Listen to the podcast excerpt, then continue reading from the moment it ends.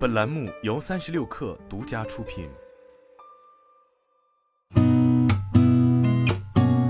八点一刻，听互联网圈的新鲜事儿。今天是二零二二年九月九号，周五，早上好，我是金盛。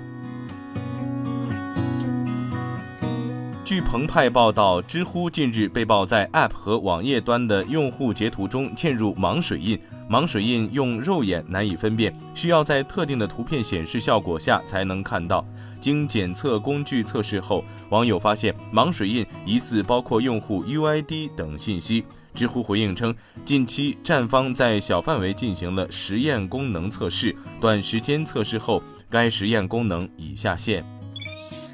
据新浪财经报道，中国零食生产商卫龙正在考虑最早于十月份启动外界期待已久的香港首次公开募股，融资规模可能达到五亿美元左右，目标估值四十七亿美元。知情人士说，相关讨论仍在进行中，IPO 规模和时间等细节仍有可能改变。卫龙的一位代表拒绝置评。在 IPO 之前，卫龙已经从高瓴资本和腾讯控股等投资者那里筹集了约六点六亿美元。该公司于二零二一年五月首次提交了在香港上市的申请。据证券时报报道，在九月七号未来二零二二年第二季度财报电话会上，未来创始人李斌表示，美国市场我们很早就在思考，过去五年中一直在进行各方面充分的认证，包括产品、用户体验、商业模式，现在越来越清晰，正在准备中。美国是一个竞争非常激烈的市场，法规体系与中欧区别很大。我们在长期思考，耐心准备。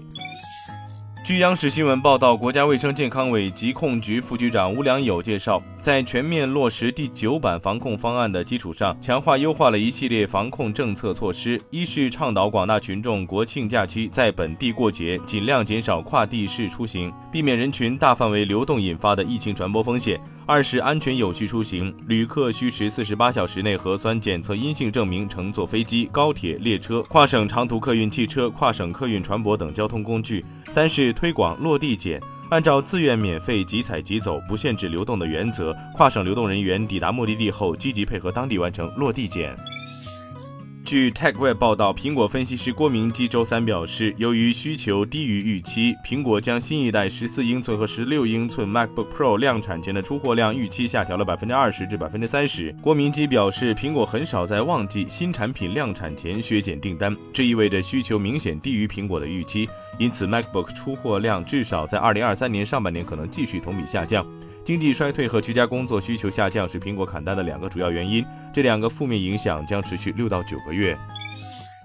据新浪科技报道，亚马逊首席执行官安迪·贾西本周表示，公司不打算强制要求员工返回办公室办公。贾西本周三说，大部分亚马逊员工已经返回到线下的办公室，但偶尔也会居家办公。某些团队倾向于更多的前往办公室，例如硬件团队和创意部门。同时，另一些团队，例如技术工程师，仍在很大程度上选择远程办公。他表示：“我认为确实有一些事情是很难远程完成的，发明创造想要远程实现就要更困难一些。”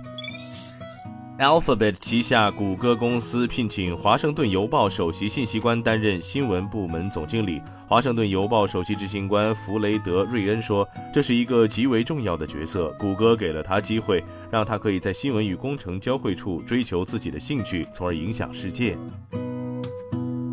今天咱们就先聊到这儿，我是金盛八点一刻，祝您中秋节快乐，咱们下周再见。